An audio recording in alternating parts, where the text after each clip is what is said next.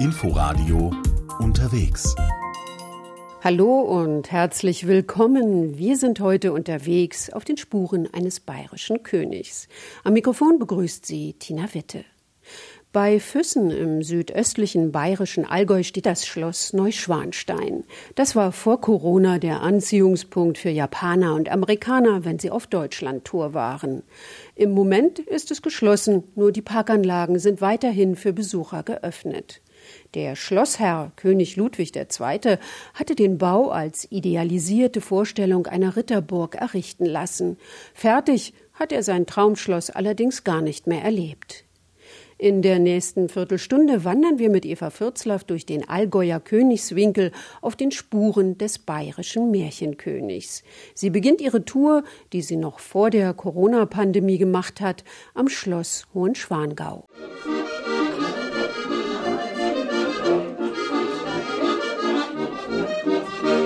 Bei Füssen stößt flaches Land direkt an 2000er Gipfel ohne hügeligen Übergang. Von der Saal-Oberalm in 1150 Metern Höhe genießen wir den Blick ins Land und der junge Hüttenwirt macht Musik. Diese Berge waren auch Sommerfrische der Bayernkönige, weit ab von der Residenz in München. Wir sind jetzt auf dem Alpenrosenweg, der führt von Füsten vom Lechfall aus Richtung Hohenschwangau. Das war ein ehemaliger Reitweg von der königlichen Familie. Wir haben sehr viele Reitwege gebaut. Das sind heute unsere schönen Wanderwege.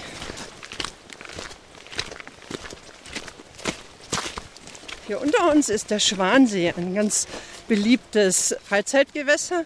Schwimmen kann man da schon sehr früh, weil da sehr schnell warm wird. Und das ist alles Naturschutzgebiet. Trotzdem dürfen wir hier an den See. Sie hat ja viel mit Schwänen. Hohenschwangau, Hohenschwanstein, Schwangau. Warum denn so viel Schwan? Ja, die, wir haben einmal viele Schwäne auf dem See, aber der Name Schwangau kommt äh, zum einen von den Alemannen, die diesen Ort, den sie gegründet haben, unten Swanachgaue genannt haben, Swanach der Schwan. Und dann später von den Herren von Schwangau, die hier vier Burgen gehabt haben auf den Berghöhen. Also da stehen heute noch zwei Burgen, Neuschwanstein und Hohenschwangau. Insgesamt waren vier Burgen dort, vier Familien der Herren von Schwangau. Wir wandern mit Erik Gössler wie einst Königin Marie, die Mutter von Ludwig II. Die übrigens war eine preußische Prinzessin. Sie hatten allerdings auch mehrere Schlösschen und Aufenthalte, aber hier war die Königin Marie, die Mutter von König Ludwig, am liebsten, weil sie die Berge auch so geliebt hat. Als scheint typische Berlinerin. Sie sagte beim ersten Anblick der Berge, von den Bergen bin ich ganz weg. Da ging es ihr nicht anders seit so vielen Flachland-Tirolern auch heute. Königin Marie ist sogar geklettert. Das fanden ihre Hofdamen nun mehr als unschicklich um 1850. Die Damen bei Hofe, also in München, haben sich darüber echauffiert, dass die Königin in die Berge ging. Und sie ging nicht nur wandern, sondern sie ging sogar klettern. Und für diesen Zweck musste sie natürlich unter ihrem Kleid eine lange Hose tragen. Nun muss man allerdings auch wissen, sie war, als sie geheiratet hatte, 17 Jahre und natürlich noch voller Schwung und Elan. Das Einzige, ihre Hofdamen, die mochten das nicht besonders, mit der Königin auf die Berge zu steigen. Sie waren es einfach nicht gewohnt. Das war ja auch mehr was fürs Volk, meinten wohl die Vornehmen. Doch es half nichts, sie mussten mit. Und die Diener schleppten das Essen bergan.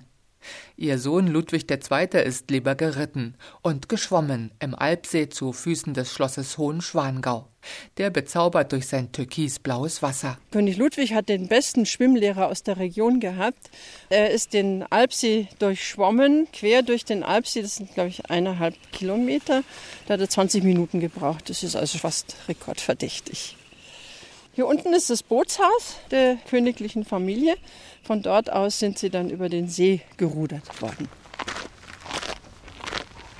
Nun noch die Zufahrt hoch und wir sind im Schloss Hohenschwangau. Hier hat Ludwig II. seine Kindheit verbracht. Schon mit 18 Jahren bestieg er den bayerischen Thron, nachdem sein Vater plötzlich verstorben war. In seinem Schlafzimmer funkeln Sterne an der Decke und am Fenster steht ein Fernrohr. Ludwig II. hat diese Etage bewohnt, nachdem sein Vater gestorben war. Er hat ja dann 1869 den Auftrag für den Bau von Schloss Neuschwanstein gegeben. Wenn er hier in Hohenschwangau war, hat er durch das Fernrohr den Fortschritt des Baues oben beobachten können. Die beiden Schlösser Hohenschwangau und Neuschwanstein sind nur mit Führung zu besichtigen. Von einem Schloss zum anderen kann man mit dem Pferdewagen fahren oder wieder wandern. Und nur zu Fuß kommt man zum Zweischlösserblick. Wir haben rechts das Schloss Neuschwanstein und links unter uns ist jetzt das Schloss Hohenschwangau. Auch König Ludwig saß hier gern, hat dann meist ein Buch dabei gehabt und hat hier gelesen. Wir sehen auch noch unten rechts den Schwansee und den Alpsee. Im Hintergrund dann die Allgäuer Alpen. Das ist ein wunderschöner Blick. Und auch nur zu Fuß geht es zur Brücke über die 90 Meter tiefe Pöllertschlucht. Auf der drängen sich die Besucher, denn von der Brücke sehen wir vor uns Neuschwanstein wie auf dem Präsentierteller. König Maximilian, Ludwigs Vater, hat hier schon eine Brücke gebaut für seine Frau, die Marie, deswegen auch die Marienbrücke, damit sie über diese Pöllert gehen konnte und auf den Tegelberg. Dort oben am Tegelberg ist eine Jagdhütte von äh, König Maximilian und Marie machte ja gerne Bergtouren. Und König Ludwig hat diese Holzbrücke ersetzen lassen durch eine Stahlbrücke. Er hat die Pariser Weltausstellung besucht und war so begeistert von den Stahlkonstruktionen, dass er eine Brücke hat konstruieren lassen. Das war die erste freitragende Stahlkonstruktion in Deutschland. Und die ist noch original. Als Vorbild für das Schloss Neuschwanstein soll ihm ja die Wartburg gedient haben. Doch so richtig ähnlich sind sich die beiden nicht. König Ludwig hat nur eben das, was seine richtige Burg hat, auch bauen lassen. Torbau, Ritterbau, Kemenate, Palas, Thronsaal. Blattgold, 24 Karat, im Stil einer Kirche. Wir hören das am Widerhall. Der Thron, der eigentlich im Thronsaal stehen müsste, ist nicht gebaut worden. Das Schloss ist ja nicht vollständig. In der Mitte über uns, natürlich ganz typisch für König Ludwig, auch der Sternenhimmel, aber gleichzeitig mit einer Sonne. Also der König als Mittler zwischen Himmel und Erde. Wir stehen auf dem Mosaikfußboden, wo die Tier- und Pflanzenwelt der Erde dargestellt ist. Ausgedacht und zwar von ihm. Das ganze Schloss hat er sich gedacht als große Kulisse für seine Träume. Den Sängersaal der Wartburg ließ er sogar ausmessen, um ihn zu kopieren. Er wollte hier aber keine großen Festivitäten abhalten. Er wollte hier Wagner-Opern aufführen und zwar nicht auf der Bühne, die ist viel zu klein. Er wollte oben sitzen über dem Eingang. Und hier unten sollte dann die Oper gespielt werden. Aber dieser Saal ist erst 1884 fertig geworden und König Ludwig hat hier kein Konzert erlebt. Dafür finden immer im September Schlosskonzerte statt.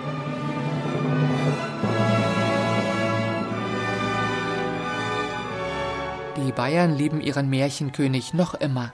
Seine Minister beklagten ihn damals als realitätsfern, erklärten ihn schließlich für geisteskrank und setzten ihn ab. Vielleicht hat er ja als schillernder Vogel nur nicht in seine Zeit gepasst. Dazu sein nicht aufgeklärter Tod. Es ist wohl dieser Mythos, der ihn umgibt, der die Besucher so in Scharen in den Allgäuer Königswinkel lockt. Und die Berge rund um Füssen sind ausgedehnte Wanderungen allemal wert.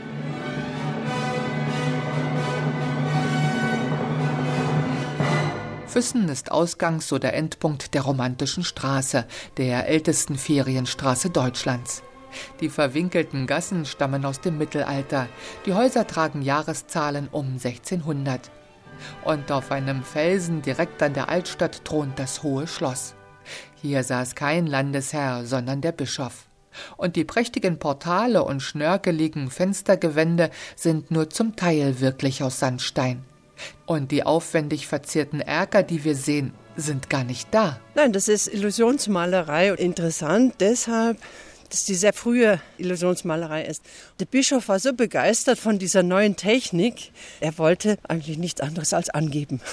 Ja, hat er ja auch gründlich, ne? Das ist kein Fenster ohne Verzierung. Ja, er hat das also in einer Vielzahl malen lassen von einer Kaufbeurer Malerwerkstatt.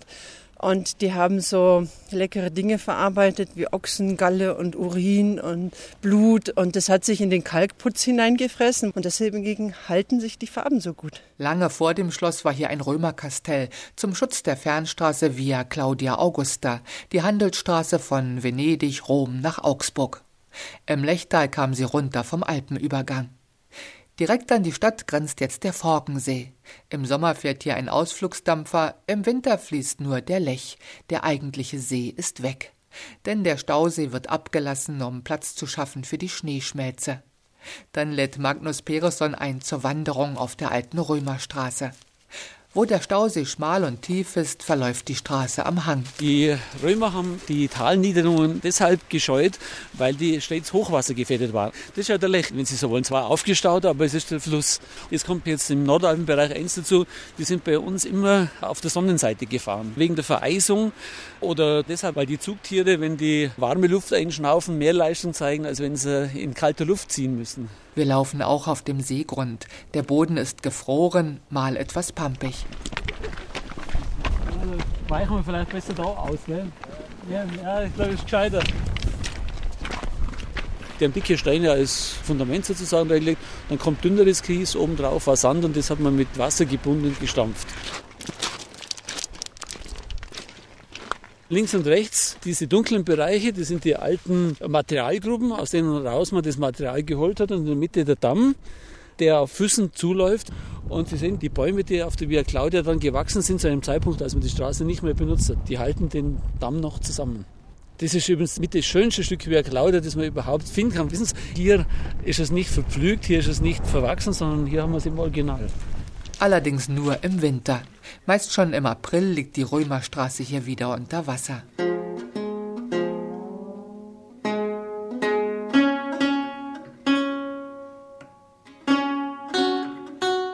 Bei dem Instrument handelt es sich um die frühe Form einer Laute, eine sechschörige Renaissance-Laute. Gebaut ist die jetzt nach einem historischen Vorbild von 1536. Urs Langenbacher baut Lauten und ähnliche Instrumente und restauriert historische. Er sieht sich in der Tradition der vielen Lautenbauer, die einst in Füssen ihre Werkstätten hatten.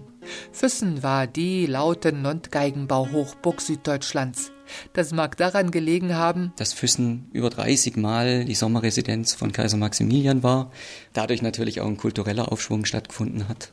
Und gleichzeitig war Füssen zu der Zeit, als die Laute in Mode kam, noch eine wichtige Drehscheibe im Handel zwischen Norditalien und Deutschland. Damals vor allem über den Saumtier- und Wagentransport über die Alpen. Und hier war der Hafen für die Flöße, mit denen man dann Holz und Tuch und auch Instrumente Richtung Augsburg flussabwärts geschickt hat. Füssen lag zwar an wichtigen Handelsstraßen, blieb aber beschaulich mit einer kleinen romantischen Altstadt denn es lag im Schatten von Bischofssitz und Kloster, mein Stadtführerin Eri Gößler. Das ist jetzt so meine Vermutung nach dem, was ich aus der Geschichte gelernt habe.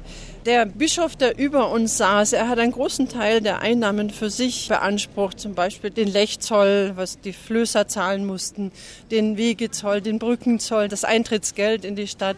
Die Stadt hat halt Gewerbeeinnahmen gehabt, so ähnlich wie heute auch. Dass das natürlich nicht ausreicht, um eine Stadt zu vergrößern, dass sich mehr Menschen ansiedeln, liegt auf der Hand. Andererseits ist es so, dass viele aus Füssen ausgewandert sind. So wie Lauten- und Geigenbauer.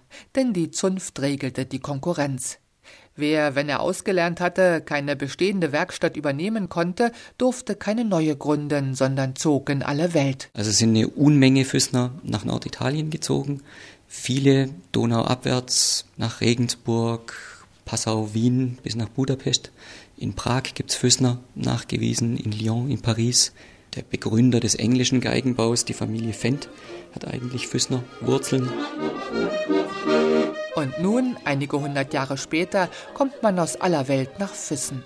Neuschwanstein wird im Ausland als das deutsche Schloss schlechthin gesehen, obwohl es das ja eigentlich nicht ist.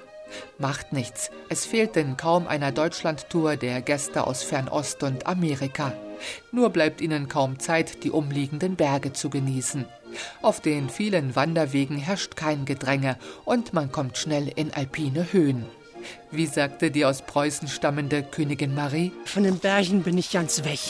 Neuerdings bietet die Region auch Elektrofahrräder, ein ausgefeiltes Netz an Verleih- und Batteriewechselstationen, für die, die beim Radeln bergauf etwas mehr Rückenwind haben möchten. Eva Fürzlaff war im Allgäuer Königswinkel auf den Spuren des bayerischen Märchenkönigs unterwegs. Sie können die Sendung auch als Podcast in der ARD Audiothek abonnieren. Danke fürs Zuhören. Am Mikrofon verabschiedet sich Tina Witte und hier geht's jetzt weiter mit dem Verkehr. Inforadio Podcast.